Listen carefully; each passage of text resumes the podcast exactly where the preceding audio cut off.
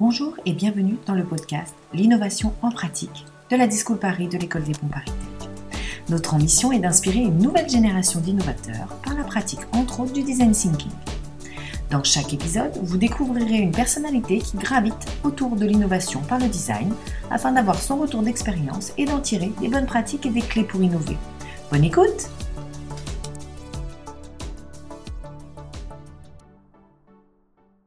Je suis Caroline, membre de l'équipe de la Discool. Aujourd'hui, je suis en compagnie de Mathilde Montgolfier, qui est responsable Open Innovation pour les laboratoires Expanscience. Bonjour Mathilde. Bonjour Caroline. Euh, j'espère que tu vas bien. Merci d'avoir pu euh, te joindre à nous pour cet épisode.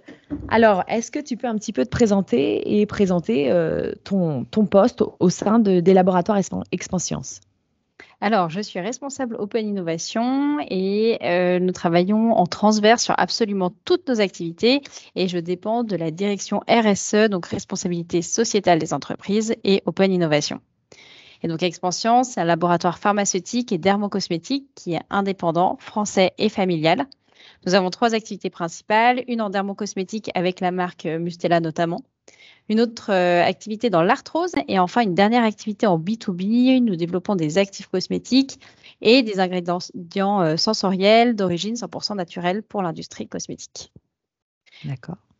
Peut-être une particularité sur euh, les laboratoires expansion, c'est qu'on a engagé une politique de RSE euh, il y a plus de 15 ans maintenant et c'est très important pour nous parce que ça nous drive dans notre fonctionnement, dans notre manière d'être et euh, dans nos développements. Et à titre d'exemple, on a été certifié B Corp, c'était le premier laboratoire pharmaceutique et dermocosmétique au monde à obtenir cette certification. Et B Corp, c'est un label international qui est accordé aux entreprises qui ont un impact positif sur la société et sur l'environnement. Génial. Alors, pour préciser aux auditeurs, euh, Mathilde et moi, on se connaît euh, bien parce que euh, les laboratoires Expanscience ont été un partenaire de notre programme ME310. Donc, pendant un an, nous avons collaboré ensemble sur, avec nos élèves, nos étudiants, sur un projet. Est-ce que tu pourrais un petit peu plus nous en parler? Oui, bien sûr. Alors en 2015, nous avons lancé une démarche d'open innovation. On avait trois objectifs. Euh, le premier, c'était créer un changement de culture en interne. Le deuxième, accélérer les cycles de l'innovation. Et le troisième, ouvrir de nouveaux terrains de jeu. Donc en fait, lors du lancement de l'OI, euh, une de nos priorités, ça a été de travailler sur les usages, de replacer les consommateurs, les patients au centre de toutes nos réflexions et de tous nos développements, et euh, de faire évoluer aussi la culture en interne en formant à des nouvelles méthodes, euh, notamment les collaborateurs. Et c'est vrai que le programme ME310 avec la Discool nous permettait de, euh, bah, de cocher plusieurs de, ces objectifs. Et euh, c'est pour ça que nous avons travaillé avec six étudiants euh, qui étaient à la fois basés à Paris et en Australie et de plusieurs nationalités. Et on leur a posé comme question de revoir les, les usages autour des produits Mustela. Et pour rappel, les produits Mustela sont destinés aux bébés, enfants et femmes enceintes. D'accord. Donc c'est une expérience que vous avez fait pendant neuf mois. Donc qu'est-ce que ça vous a apporté alors, euh, c'était très, on va dire, rafraîchissant déjà parce que euh, on a vu des étudiants qui euh, osaient, qui osaient poser des questions, qui osaient aussi remettre des, certitudes en cause. on a vu ces étudiants qui observaient euh, énormément, donc qui ont suivi euh, toute euh, la méthodologie forcément de design thinking, qui ont réussi aussi à nous la transmettre en interne. Et en ça, c'était très très formateur parce que toutes les équipes ont pu côtoyer en fait bah, ces étudiants, ont pu apprendre, on a pu aussi observer, voir tous les tests, tous les formats vidéo, photos ont été ont permis aussi à toutes les équipes d'énormément apprendre. Et donc en somme, on a à la fois appris euh, sur les usages, sur les parents, sur les enfants, sur la manière d'utiliser nos produits. On a eu des idées aussi euh, grâce aux étudiants sur euh, des développements, sur des nouveaux usages, mais ça nous a aussi permis, nous, en interne, de travailler en transverse et d'acculturer les équipes à la fois au design thinking, à la fois à l'observation et aussi la notion de, test et d'expérimentation. Euh, le prototypage, c'est quelque chose qui est devenu euh, beaucoup plus euh, familier pour nous depuis et, aussi vraiment oser expérimenter sur le terrain sans forcément attendre d'avoir un produit parfaitement fini avant de le soumettre à des parents ou à des patients. D'accord. Donc vous avez maintenant mis en place des choses, des tests, comme vous avez des exemples? Oui, alors donc déjà sur la notion euh, d'observation, euh, maintenant on fait euh, régulièrement des, aussi des études ethnographiques. Nous, quand on fait, quand on imagine des nouveautés, ben, on les fait toujours en co-construction avec des parents ou avec des patients. très vite, on soumet des prototypes et, et très vite, on fait des, des, tests sur le terrain et des expérimentations. Donc les on va dire un exemple concret, euh, c'est euh, notre gamme euh, Mustela de produits certifiés bio et vegan pour toute la famille, qui a été lancée il y a maintenant deux ans et qui a été entièrement co-construite avec des consommateurs et d'autres parties prenantes comme des sages-femmes, des pharmaciens. Et à toutes les étapes, on a soumis. Donc, le prototypage, c'est un petit peu différent forcément quand on parle de, produits dermocosmétiques, parce que des formules qui n'ont pas été validées ne peuvent pas être testées directement par les, parents. Mais ça nous a permis de nous poser des questions, de faire quand même tester des prototypes sans tester la formule, de tester des concepts aussi, et donc d'avancer de, et de proposer des produits qui correspondent bien au marché et aux besoins des D'accord. Et vous avez une équipe dédiée maintenant euh, au sein de votre de, des laboratoires? Alors, on n'a pas une équipe euh, dédiée sur, euh, sur ces sujets-là. Il y a du coup la direction RSE et Open Innovation. Il y a moi qui suis dédiée. Mais après, nous avons aussi des correspondants dans toutes les directions, des correspondants qu'on appelle les Open People. Donc, on est une, une communauté de collaborateurs friands d'Open Innovation qui avons envie de nous former et qui avons envie de euh, partager aussi cette culture et donner cette étincelle, on va dire, liée à l'open innovation en interne. Et euh, les Open People ont notamment été formés au design thinking il y a deux ans. Et donc, c'est euh, une méthode que maintenant, ils peuvent apportés en interne, donc ils ne sont pas devenus des, spécialistes euh, de l'open de, du design thinking, et pour autant, euh, ils connaissent les grands principes, ils peuvent les réutiliser à leur échelle. Quand ils voient autour d'eux un projet qui pourrait en bénéficier, ben, ils peuvent le faire remonter, et on peut proposer aussi un accompagnement, euh, du coup, dans le cadre de certains projets ou de certains besoins.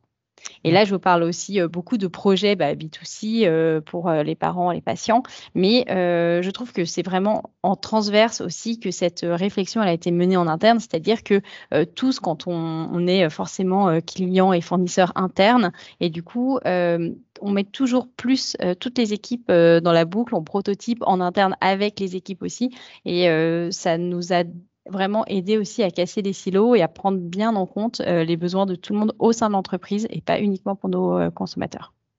Oui. Et est-ce que vous avez rencontré des gens réfractaires, des gens qui avaient du mal à comprendre ce concept ou euh, ça se passe plutôt de manière fluide? Alors, ça, a été assez fluide parce qu'il y a eu un vrai intérêt dès le début. Euh, tout le monde a bien compris euh, l'intérêt de remettre le, consommateur mm, et tout le monde au, centre des réflexions. Euh, pour autant, il a fallu montrer en quoi ça permettait d'aller plus loin peut-être que des études classiques, que des études qui pouvaient être menées par des agences. Donc, ce sont des choses quand même assez différentes et ça, il a fallu réussir à le montrer aussi. Il a fallu montrer les vertus du prototypage. Euh, trouver aussi les, bonnes personnes avec qui euh, tester ces prototypes parce que tout le monde n'est pas forcément euh, ouvert à tester des protos qui, qui ressemblent forcément à des protos parce que ce ne sont pas des mmh. produits finis. Donc, je dirais que sur la mise en œuvre parfois de la méthode, il a fallu vraiment prouver quel était son, son, intérêt, en quoi ça servait, à quoi ça servait à aller plus loin et, et quels étaient les résultats. Et c'est vrai quand on a des premiers résultats, bah, après, ça devient un réflexe et une habitude en interne. D'accord. Et quels ont été les, résultats les plus marquants? Pour moi, c'est vraiment euh, bah, dans le cadre de cette euh, gamme bio, euh, certifiée bio, on s'est rendu compte que que la gamme aurait été assez différente si elle n'avait pas été co-construite et prototypée avec des parents. On a également là lancé un projet pour, de point de recharge pour Mustela. ce projet, il a été co-construit aussi avec, avec des parents, avec des pharmaciens, et on se rend compte que c'était indispensable pour pouvoir apporter un, un, service en fait qui correspond le mieux possible aux parents. Oui, donc euh, vous avez un système de vrac, c'est ça? Dans les pharmacies, vous avez, euh, c'est toujours actuel? Exactement. Nous avons lancé euh, du coup deux points de recharge donc il y a deux ans, il y a, il y a un an en 2020. ça fait deux ans qu'on travaille sur le sujet et là on est en train de déployer dans plus d'une vingtaine de pharmacies en France. Euh, en fait, ça vient aussi de notre démarche d'éco-conception des produits Mustela. On a été beaucoup amené à travailler sur les packaging pour les rendre toujours plus vertueux. Euh, on a notamment allégé considérablement nos packs pour euh, limiter l'utilisation du plastique. On a retiré plein de packs secondaires en carton, mais on voulait pouvoir aussi aller plus loin. en tant que Bicorp, on s'est dit que c'était aussi notre devoir de faire évoluer les usages. Et quand on touche aux usages, c'est toujours un peu compliqué de savoir est-ce que les parents vont s'habituer Est-ce que c'est une démarche et euh, euh, qu'ils vont faire euh, Forcément, aller se servir en vrac dans une pharmacie, c'est-à-dire donc prendre un contenant dans la pharmacie, le remplir, rentrer chez soi, l'utiliser et après le rapporter à la pharmacie. Ça demande forcément un, effort aux parents.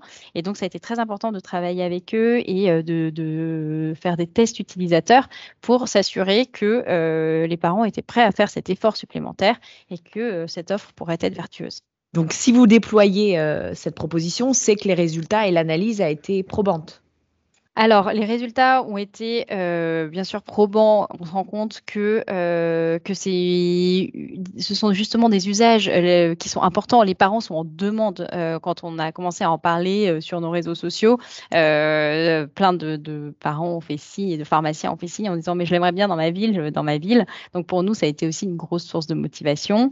on se rend compte que tout ce système de vrac et de recharge s'est vraiment professionnalisé. Maintenant, on arrive à avoir des bonnes conditions, conditions d'hygiène, de sécurité, de traçabilité euh, qui nous permettent de, garantir euh, tous ces éléments aussi bien que sur nos produits euh, finis classiques. Donc c'est aussi le fait que ce système se professionnalise qui nous permet de déployer et d'aller plus loin. Et de toute façon, on est persuadé que, que c'est à nous, industriels aussi, de euh, faire euh, ces premiers pas, de proposer une offre élargie si on veut que euh, les parents et les consommateurs puissent eux aussi faire un effort. Oui. Et est-ce que durant ces phases de test sur ce produit-là ou sur le bio dont vous avez parlé avant, est-ce qu'il y a eu des itérations? C'est-à-dire que vous vous êtes rendu compte sur le terrain de choses et donc vous avez fait machine arrière ou fait des changements? Alors il n'y a que ça, des ah, itérations. Euh, par exemple, euh, là justement sur euh, notre dog décor de la machine qui est le point de recharge, je pense qu'on est à notre quatrième ou notre cinquième dog décor parce qu'on s'est rendu compte que tout n'était pas clair. Au début, on donnait beaucoup trop d'informations. petit à petit, on a essayé de clarifier, clarifier. Et donc là, c'est à peu près la cinquième itération où on, J'espère que maintenant ça commence à être clair, mais je pense que ce ne sera pas la dernière pour autant. Euh, concernant euh, les produits, euh, les produits aussi qu'on mettait dans la machine, bah, on s'est posé la question de quels étaient les produits les plus intéressants. Donc il y a notre gel lavant certifié bio qui est disponible en, en, vrac, mais il y a aussi notre gel lavant doux qui a l'odeur iconique Mustela. Et ça a été fait aussi sur demande des parents, donc on était complètement à l'écoute des parents. Voilà, il y a des améliorations apporte en continu. Euh, de toute façon, le, test and learn, on va dire, c'est un des principes fondamentaux de l'open innovation euh, telle qu'elle est déployée chez nous. Et, et tous nos projets intègrent cette, méthode, on va dire, et on prévoit aussi le temps de, pouvoir tester, apprendre et modifier au fur et à mesure de nos expérimentations.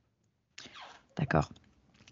Euh, alors, et est-ce que euh, donc cette démarche, cette méthode, vous y voyez des difficultés Vous avez rencontré ou sinon des, surprises, des grandes, des grandes surprises? Alors, euh, je dirais que les principaux points de, peut-être, je sais pas si c'est vraiment des difficultés ou des surprises, mais les principaux points d'attention pour moi liés à cette méthode, c'est que c'est une première partie liée à la faisabilité. Donc au début, on se projette, on se projette sur quels vont être les usages, quels vont être les besoins, comment on itère. Et assez vite, on essaye d'intégrer la faisabilité pour ne pas aller sur des, des produits ou des services qui sont complètement déconnectés de la réalité.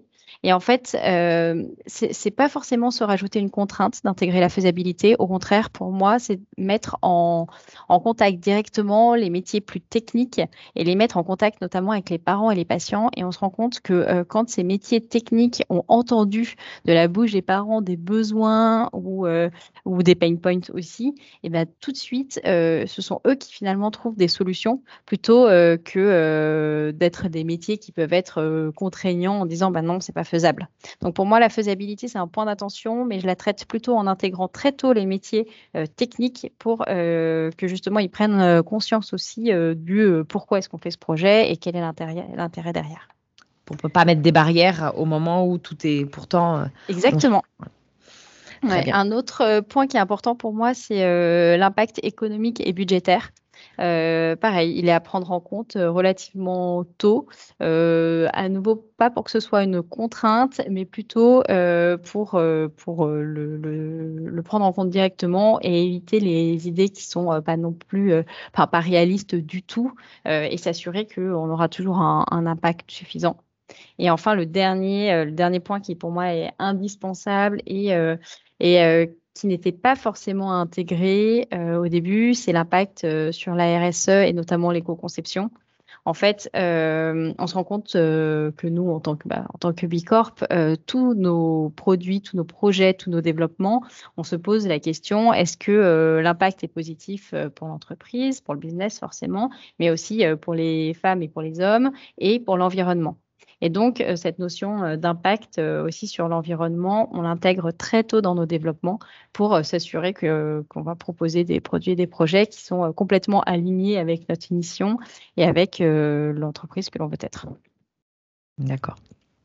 Est-ce que vis-à-vis de la concurrence, est-ce que d'autres laboratoires qui, dans, dans votre secteur utilisent de la même manière le design thinking ou bien des méthodes d'innovation ou bien vous êtes précurseur un petit peu euh, de, ces, de, de ces méthodes non, je pense que c'est assez transverse de toute, euh, de toute l'industrie euh, pharmaceutique et dermocosmétique. remettre le patient au centre, c'est quelque chose qu'on entend depuis des, années aussi dans l'industrie pharmaceutique. après, c'est se dire comment est-ce qu'on vient l'entourer, la notion de care.